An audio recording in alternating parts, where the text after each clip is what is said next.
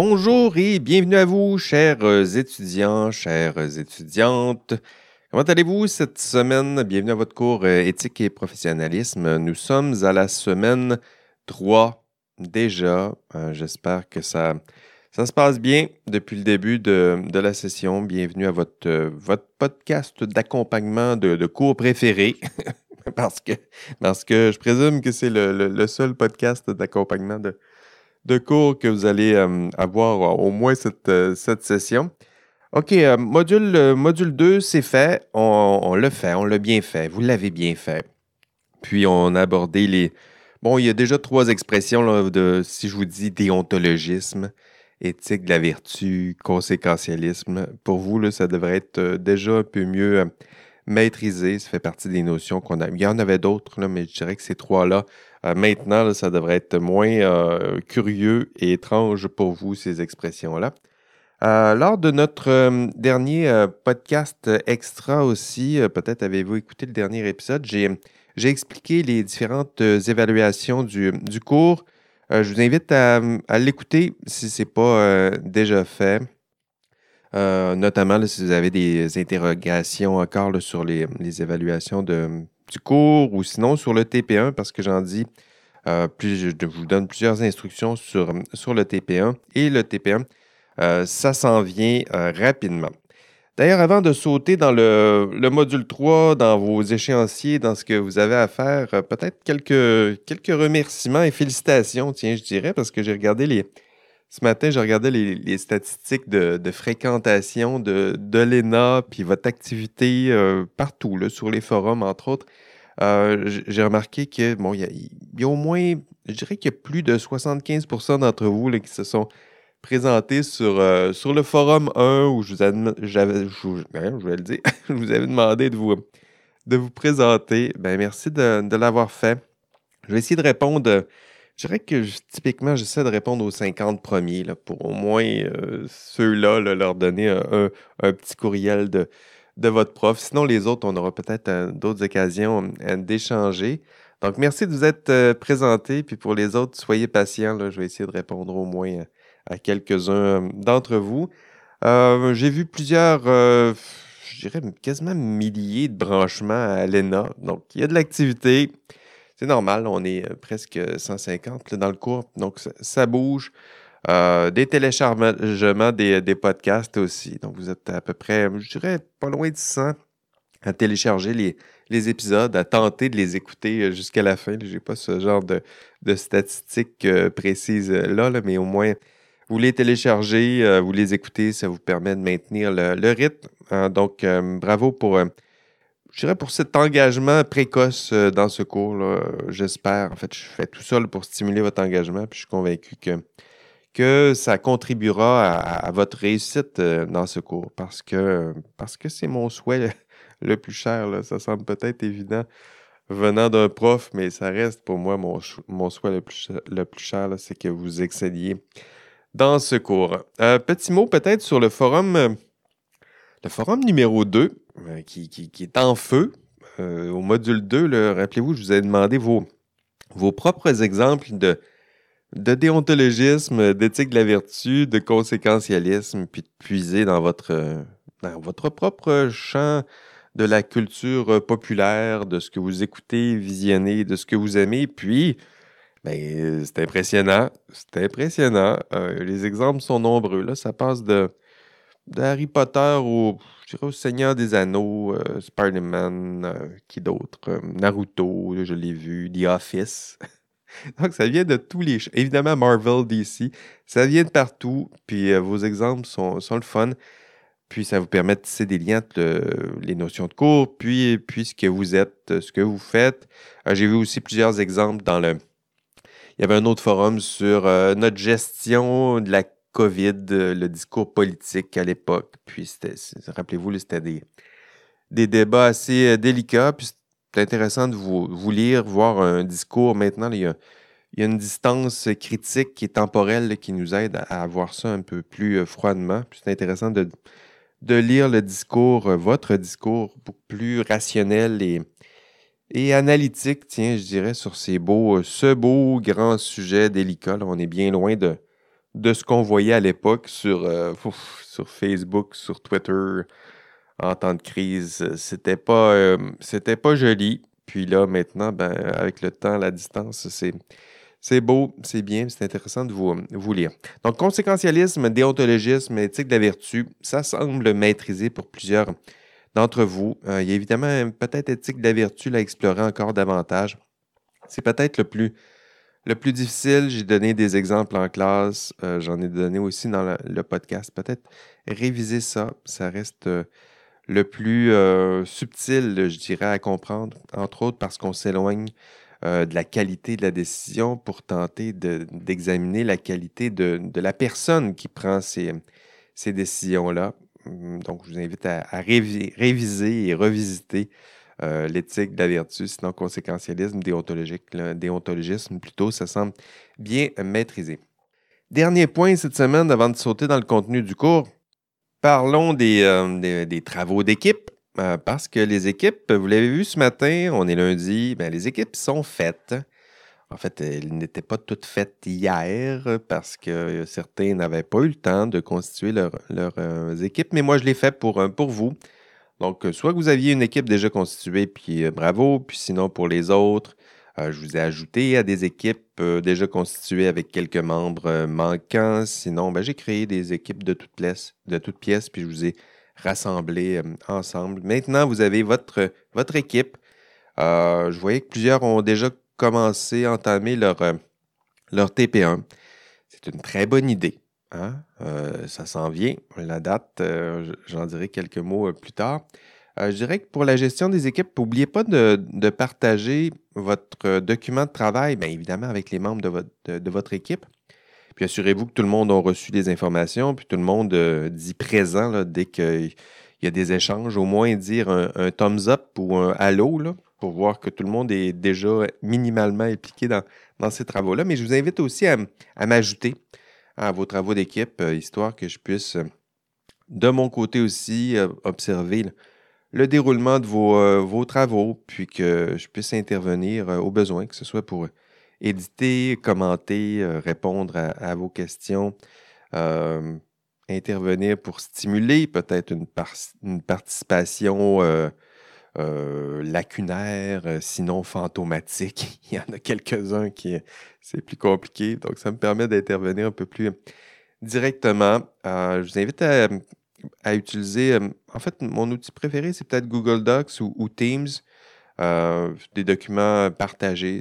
C'est avec ceux-là que je suis le plus à l'aise, qui sont les, plus fréquemment utilisés. Je vois qu'il y en a qui, qui veulent utiliser, comment ça s'appelle, Latex Overleaf surtout les étudiants en informatique qui, je dirais, qui triplent là-dessus. Puis c'est bien, je vois ce que, vous tentez de faire, je vois à quoi ça, sert. Je dirais que pour ma, mon, comme outil de révision puis de suivi, est un peu plus. Euh, l'interface n'est pas, pas si simple, mais j'ai réussi à me, débrouiller avec, tout ça. Mais je pense surtout à mon auxiliaire, euh, des fois, qui. Euh, c'est pas toujours le même auxiliaire. Nicolas, il va se débrouiller avec ça. mais pour sauter dans vos documents, quand c'est Overleaf, c'est plus compliqué. Puis euh, moi, j'ai réussi à me familiariser avec, avec tout ça, mais euh, voilà, je vous invite plutôt à utiliser, ben, vous pouvez le faire, là, Overleaf, la texte, si vous y tenez, si c'est nécessaire à votre formation. Sinon, euh, Google Docs, Microsoft Teams, c'est peut-être les, les, plus, les plus simples. ça reste des outils, dans le monde du travail en tout cas, qui sont beaucoup plus fréquemment utilisés. Donc, je vous invite à, à peut-être vous familiariser, vous aussi, à maîtriser les outils qui sont les plus fréquemment euh, utilisés, qui sont euh, utiles, euh, souvent gratuits, sinon qui seront fournis par vos, différents employeurs. le plus important dans tout ça, c'est que vous avez jusqu'à ce dimanche. Dimanche, c'est là, là, pour remettre votre TP1. si vous n'avez rien fait encore, ben, je vous rassure, ça se fait vite, ce TP1. donc, si vous avez besoin d'instructions, je ne referai pas toutes les instructions, mais les instructions sont dans l'épisode 137 extra. Je vous explique toutes vos évaluations, mais surtout votre, votre TP1. Donc, plein d'informations sur ce TP1-là. Allez consulter l'épisode rapidement, puisque, rappelons-le, le TP1 est à remettre d'ici euh, dimanche, ce dimanche 24 septembre. c'est avant 23h59. N'attendez pas, s'il vous plaît, à 23h59 avant de tenter un premier, euh, un premier dépôt. OK, module 3, euh, on est prêt. Êtes-vous prêt? Module 3, c'est parti. Le module 3 s'inscrit dans, la, dans le même courant que, je dirais, l'étude de cas qu'on a vu au, module 1. Rappelez-vous le cas de, ben, de Karen euh, Duhamel. Rappelez-vous de Karen. Ah, rappelons-le que euh, ben, le cas Karen Duhamel, c'est un cas qui est, rare, euh, heureusement, parce que si vous avez bien ressenti l'anxiété euh, au cours de cette étude de cas-là, on ne veut pas rencontrer ça tous les jours. Et justement, dans ce module 3, c'est un peu différent. J'aimerais vous démontrer dans ce module 3 que, que la plupart des problèmes éthiques que vous allez rencontrer ne ressemblent pas à celui de Karen Duhamel. Donc, des problèmes qui sont moins graves, mais qui sont plus fréquents. Hein, plus fréquents que vous ne le pensez, en tout cas. Sinon, pourquoi, pourquoi vous donner un cours d'éthique? Sinon, pour vous aider à vous familiariser justement avec ces problèmes un peu plus euh, fréquents. C'est ce ce qu'on va examiner dans ce module. Euh, le nombre aussi, la fréquence de ces, euh, ces manquements, la gravité, étudier dans quelle mesure c'est ces problèmes sont plus ou moins graves. On va examiner la nature aussi des fautes euh, commises. Euh, ça fait partie des problèmes, des manquements, des fautes peut-être les plus communes et ordinaires et quotidiennes que vous allez peut-être voir dans l'exercice de votre profession. Puis c'est important d'en parler dans ce, cours euh, parce que, je, vous le rappelle, puis je vais le répéter en classe, ces problèmes ne sont pas euh, rares. Euh, on pense que c'est rare, puis les exemples qu'on a, c'est le code du Hamel, ça c'est rare. Mais ceux qu'on va cibler en classe dans ce module 3, ce ne sont pas des problèmes rares. c'est peut-être des problèmes qui ne sont pas assez graves pour être détectés, pas assez graves pour être dénoncés, peut-être pas assez graves pour être sanctionnés aussi. Euh, c'est une somme de petits problèmes qui...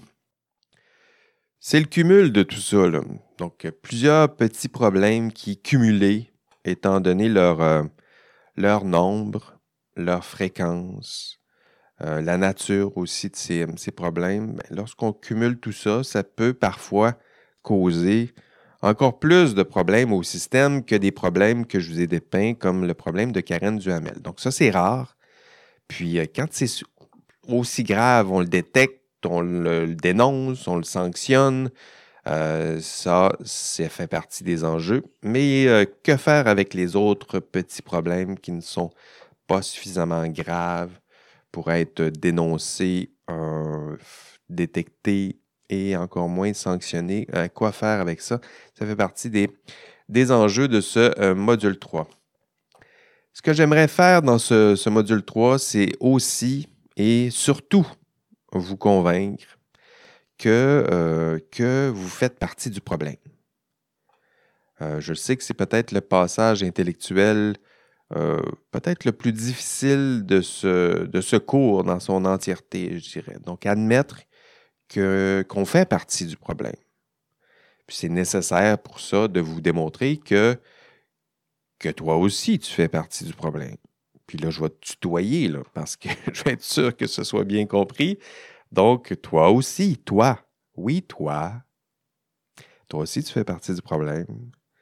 Euh, sinon, pourquoi t'inscrire à un cours qui va parler des problèmes dans l'exercice de la profession si ça ne te concerne pas? Parce que oui, toi aussi, ça te concerne. Toi là, qui, qui m'écoute qui m'écoutait, peut-être distraitement, avant que je dise toi. Là. Lâche ton sel, puis écoute-moi parce que, parce que je parle de toi aussi aujourd'hui, parce que tu fais partie du problème.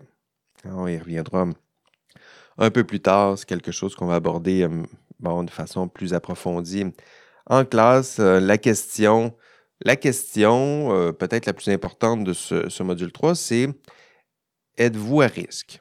Hein? Es-tu à risque? Il y a d'autres questions connexes qui vont tourner autour de toi. Donc, est-ce que vous êtes collectivement à risque? Dans quelle mesure?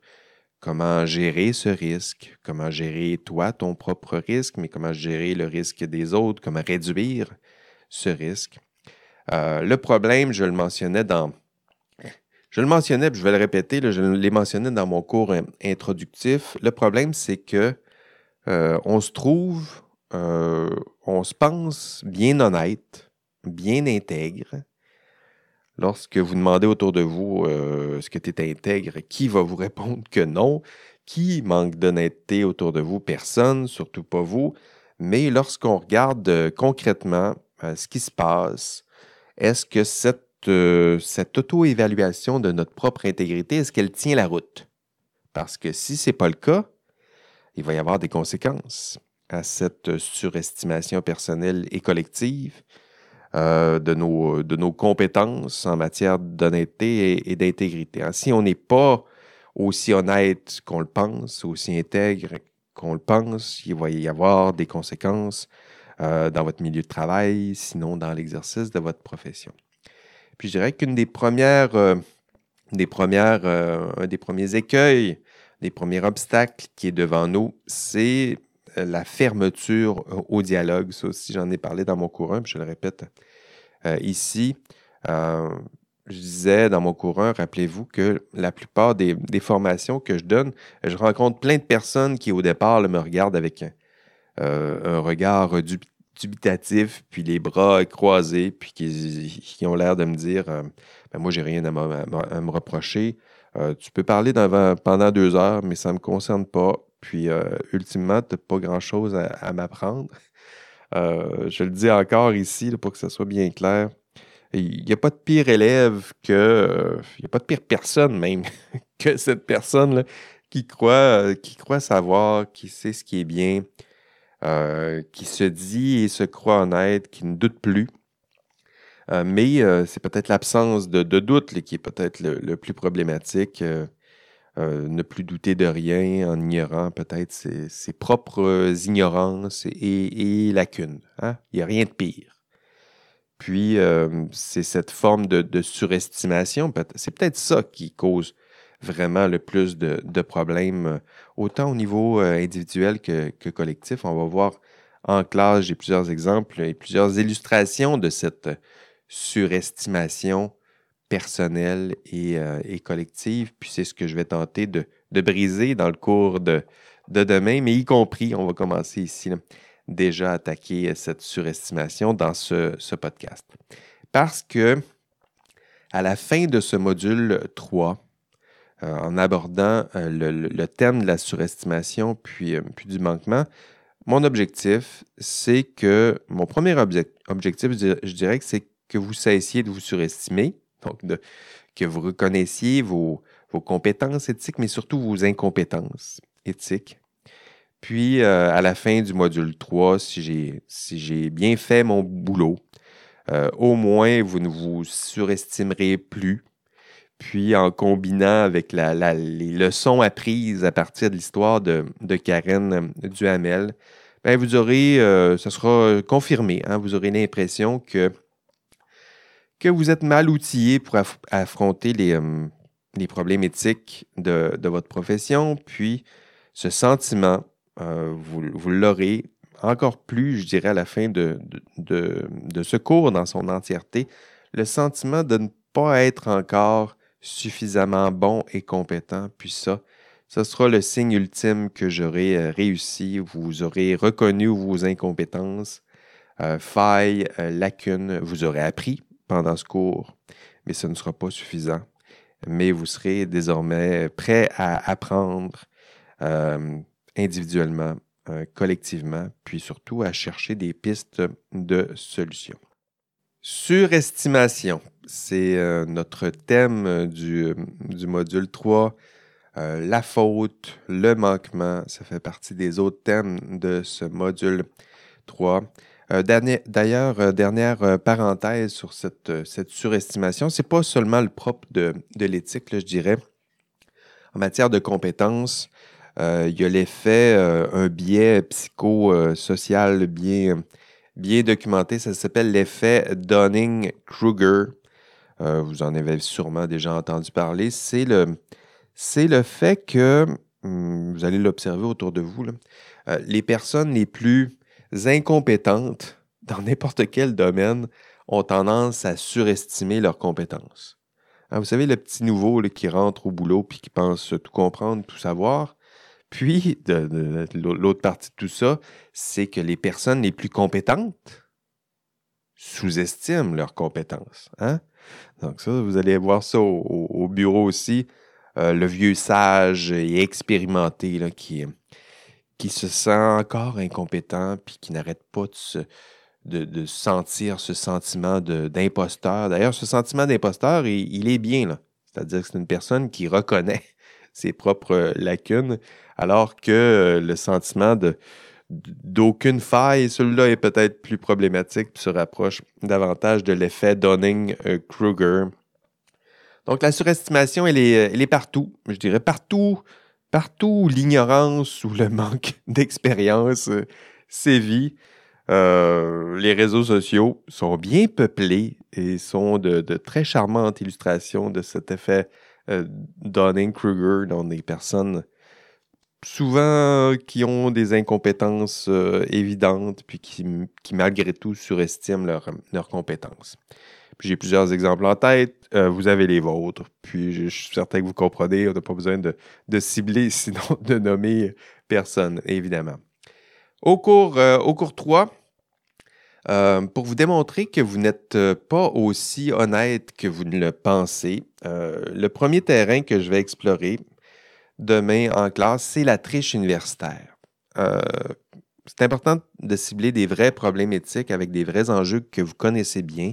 Puis celui de la triche universitaire, ça vous concerne plus directement.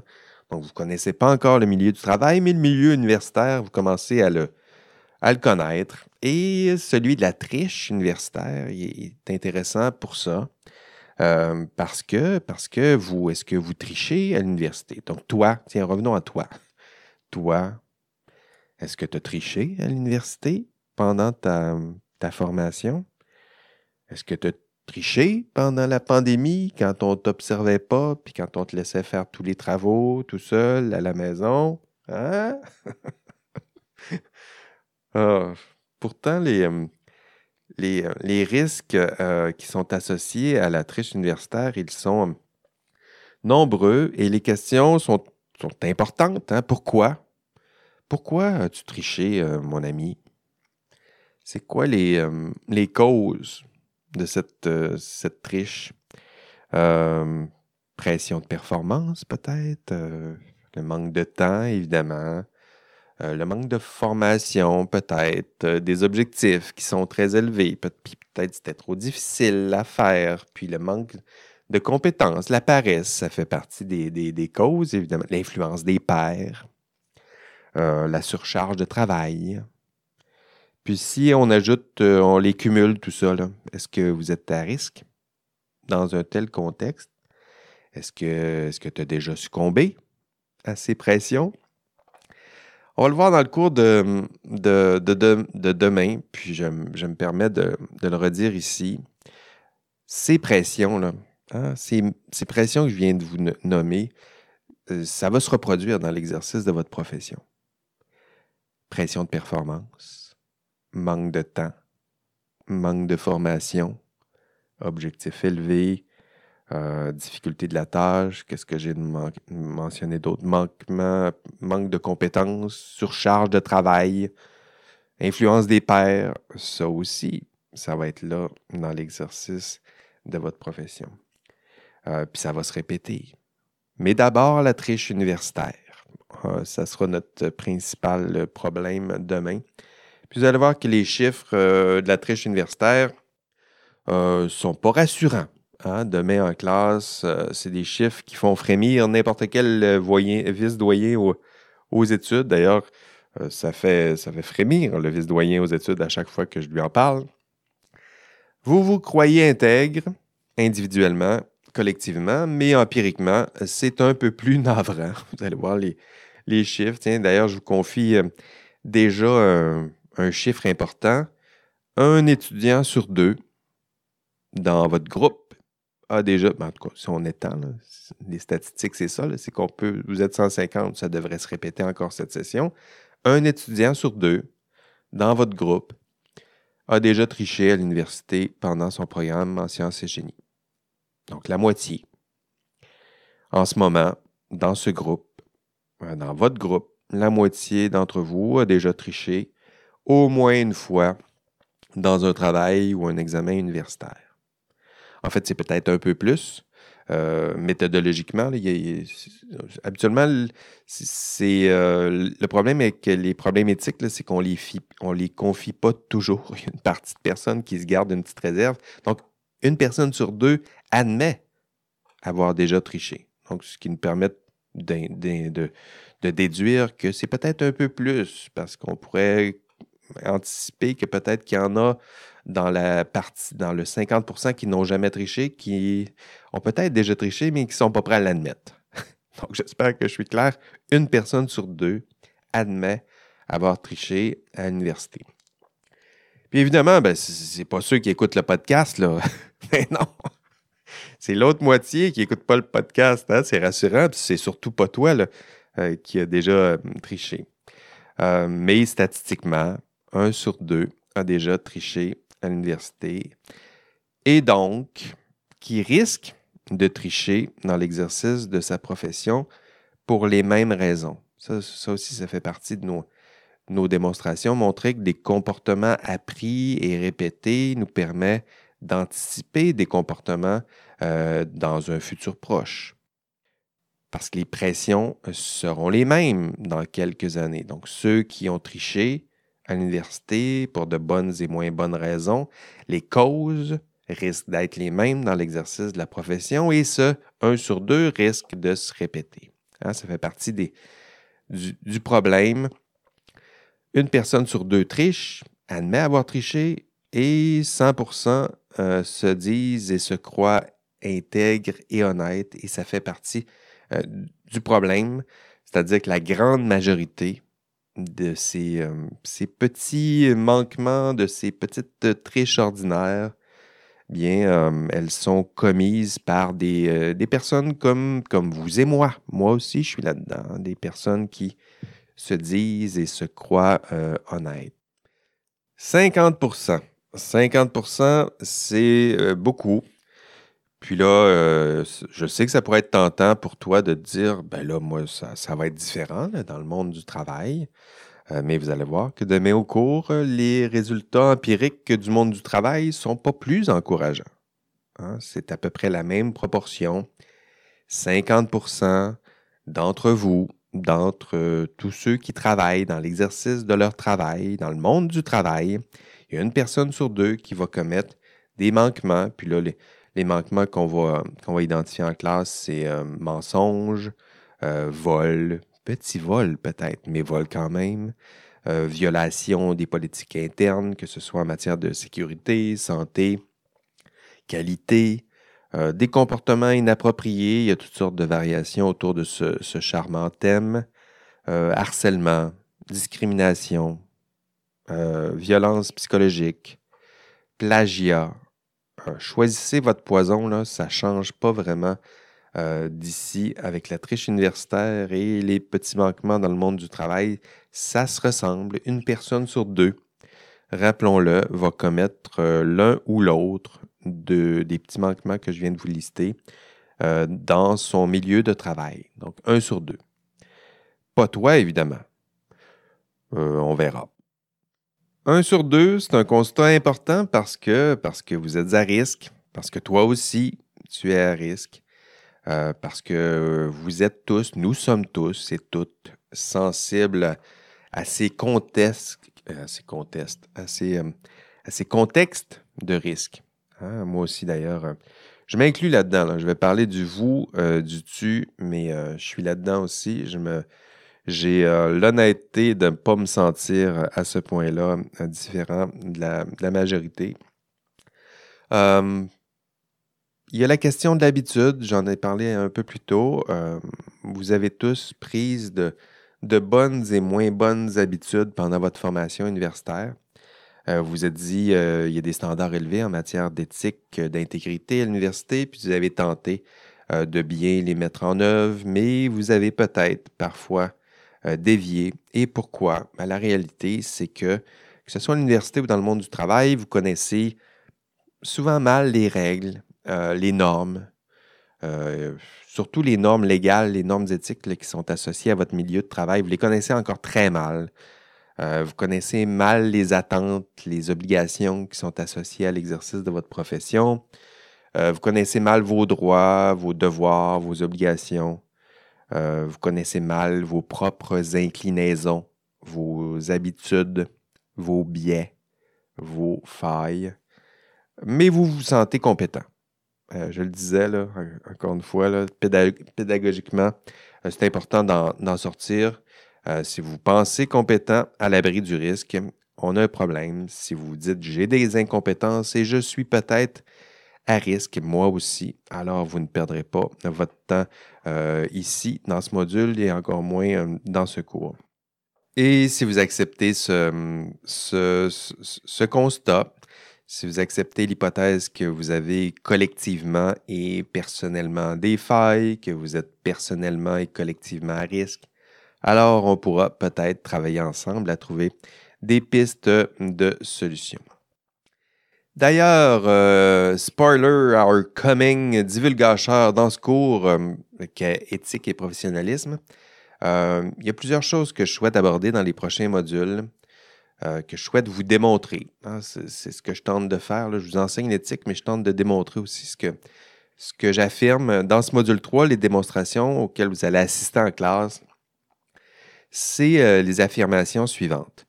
Euh, vous avez tendance à surestimer votre propre intégrité morale. Je vais tenter de vous démontrer que vous la surestimez. Et deuxième affirmation, vous avez déjà triché. Vous le ferez encore.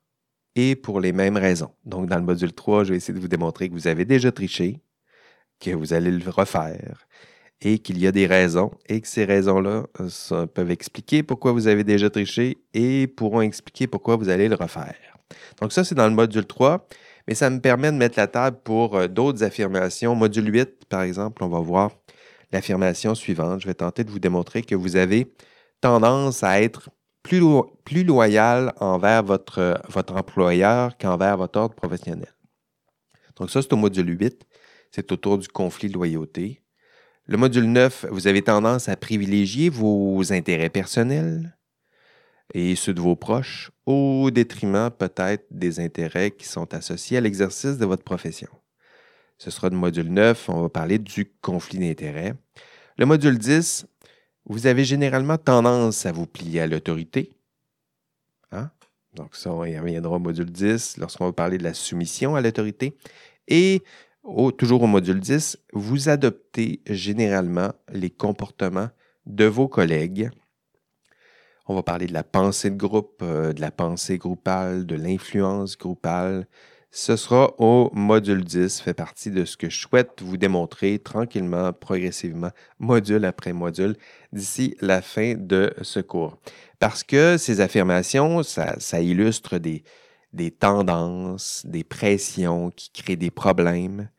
Puis, encore une fois, c'est le cumul de ces tendances et de ces pressions qui peuvent euh, engendrer des problèmes qu'on qualifiera de systémiques ou organisationnels. Donc, pas des problèmes seulement individuels où on vous dit, ben, ça dépend de chacun, il faut juste les former individuellement. Non, il y a des problèmes qui sont plus systémiques, qui dépassent les seuls individus, puis ça demande et ça exige des solutions systémiques et organisationnelles. Et ça, on va s'attaquer à ça d'ici la fin de la session. Parlant de tendances, de, failles, de fautes, de manquements, cette semaine, dans le module 3, dans l'enregistrement de, cours aussi, si vous nous écoutez à, rebours, sinon demain en classe, je vais vous présenter et je vais vous résumer euh, les travaux de la commission Charbonneau. Vous en avez vu un extrait avec euh, le code Karen du ML, mais je vais vous présenter la commission dans son, dans son ensemble parce que parce qu'il faut que vous sachiez, faut que vous connaissiez, faut que ça fasse euh, partie de votre culture professionnelle. Puis je vais, je vais m'en assurer dans ce module 3, je vais m'assurer que vous connaissiez minimalement, mais au moins un peu, vous aussi, les travaux de la, commission. Euh, vous allez voir, une commission importante, euh, c'est une c'est un des jalons importants dans l'histoire du, du, système professionnel qui sera le vôtre. C'est assurément un jalon important dans l'histoire de l'industrie de la construction. Et vous devez connaître cette histoire. J'ai préparé un, module extra, vous allez le voir, qui euh, couvre et recouvre les travaux de cette commission pour vous donner les connaissances minimales en cette matière. Je vous invite déjà vivement à consulter ce, module extra si ce n'est pas déjà fait.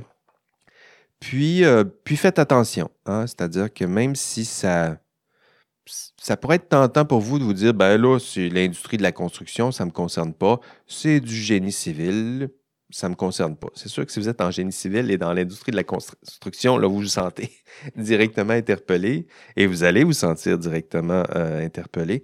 Mais si vous êtes, si vous êtes à l'extérieur de ces champs d'exercice de la profession ou de ce champ du, monde du, travail, donc l'industrie de la, construction, c'est particulier, mais euh, vous allez voir que ça vous concerne toutes et tous. C'est-à-dire que les, les problèmes plus généraux, qui sont cités devant la, commission, puis qui sont cités dans le rapport de la commission Charbonneau. vous allez devoir en lire une, partie. Euh, vous allez voir que ces problèmes généraux vous concernent toutes et tous, en même toi. Euh, même toi qui peut-être ne se dirige pas euh, en génie civil ou dans l'industrie de, la, construction. Parce que quand vous allez explorer mon résumé, lorsque vous allez lire le rapport de la commission Charbonneau, vous allez voir que les problèmes, évidemment, ça ciblait le milieu de la construction. Puis, c'était encore plus précis, ça ciblait le milieu de la construction à Montréal et à Laval euh, pendant une période historique euh, sur, qui s'échelonnait sur, sur 10 ans. Euh, donc, ça se peut que si vous connaissez des personnes qui travaillent en dehors de Montréal et à Laval, ils ne se sentent pas concernés dans, dans, le rapport en question parce que le rapport en question, ça ciblait l'industrie de la construction à Montréal et à Laval. Mais encore une fois, je vous invite à, réfléchir plus largement à ces, questions. Donc, euh, pour vous, pour toi, ce sera d'observer. Hein. c'est plus ça que je veux que vous fassiez. Essayez d'observer comment des professionnels, vous serez bientôt des professionnels? Essayez d'aller voir comment des professionnels comme vous, comme vous qui, euh, dans leur cas, qui ont promis de protéger le public, puis de servir la science, les faits, la rigueur, la loi, ben allez observer comment des personnes qui ont promis, qui ont fait ce genre de promesses, observez-les comment ils agissent dans un contexte où il y a plusieurs pressions exercées, des pressions euh, qui sont associées à la réalité du travail. Observez-les lorsque ces pressions deviennent euh, problématiques. Observez-les lorsque les pressions d'autorité sont euh, non seulement viciées, mais sont intenses. Observez-les lorsque l'influence des pairs est toxique. Observez.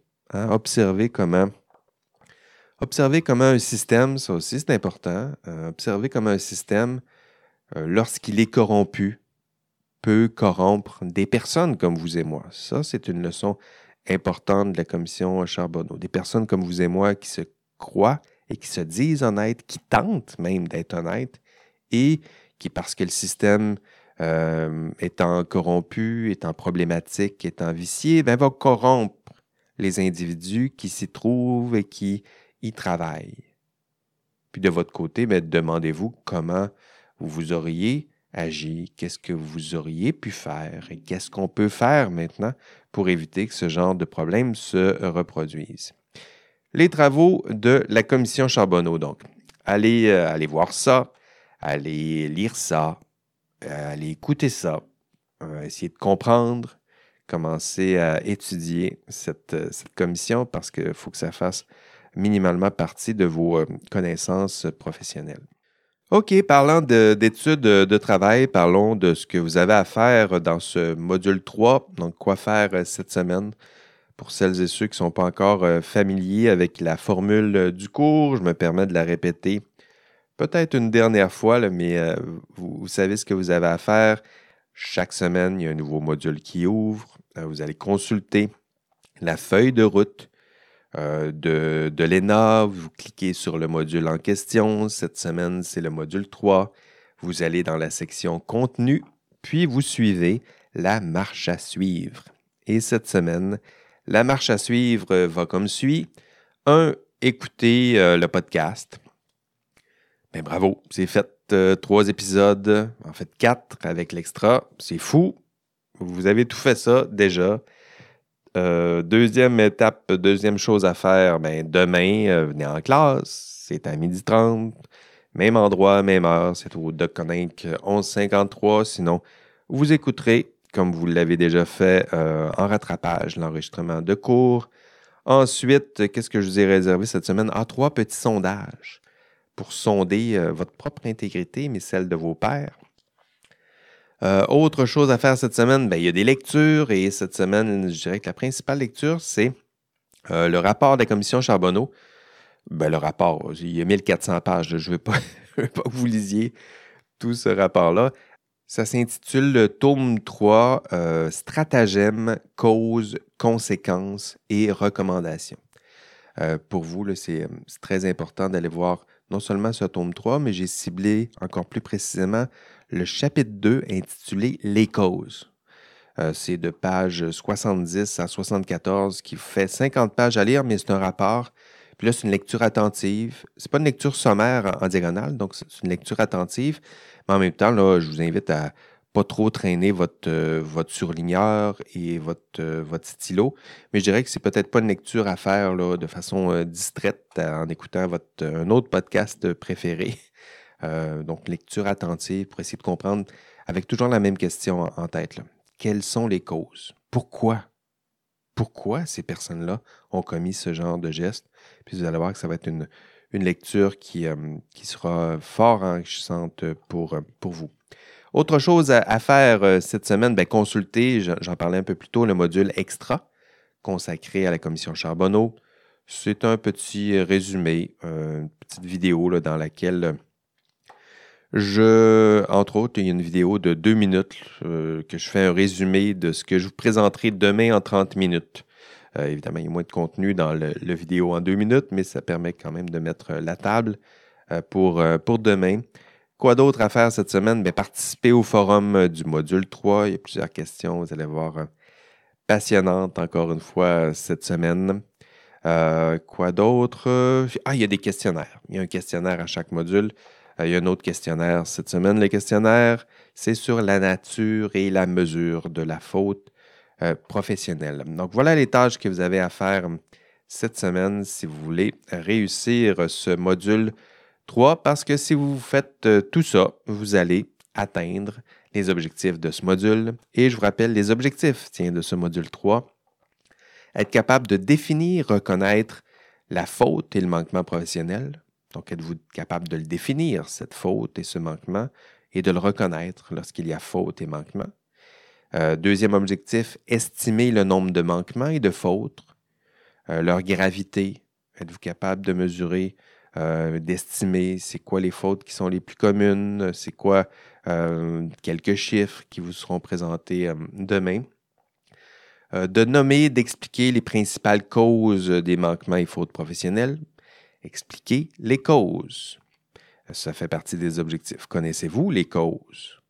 des manquements et fautes professionnelles? Et dernier objectif, expliquer des pistes, nommer et expliquer des pistes de solutions pour réduire le nombre de fautes et de manquements. Et pour trouver des pistes de solutions, il faut connaître les causes. Et ça, on revient à l'objectif précédent. Une fois que vous euh, serez capable d'identifier les principales causes de ces manquements, vous serez capable de proposer des pistes de solutions c'est ce qui vous attend et ça fait partie des objectifs de ce module 3. Sinon, ce serait tout pour euh, cette semaine, tout pour ce module 3. En fait, on se revoit demain en classe. Sinon, vous y allez à votre rythme et, on se revoit la semaine prochaine. Et d'ici là, euh, ben, bonne semaine à vous toutes et tous. À la semaine prochaine. Allez, bye bye. OK, l'indice cette semaine, c'est euh, le nom des, commissaires de, cette commission, la commission Charbonneau. Renaud Lachance et évidemment à Madame France Charbonneau. Donc l'indice cette semaine, Renaud Lachance et France Charbonneau.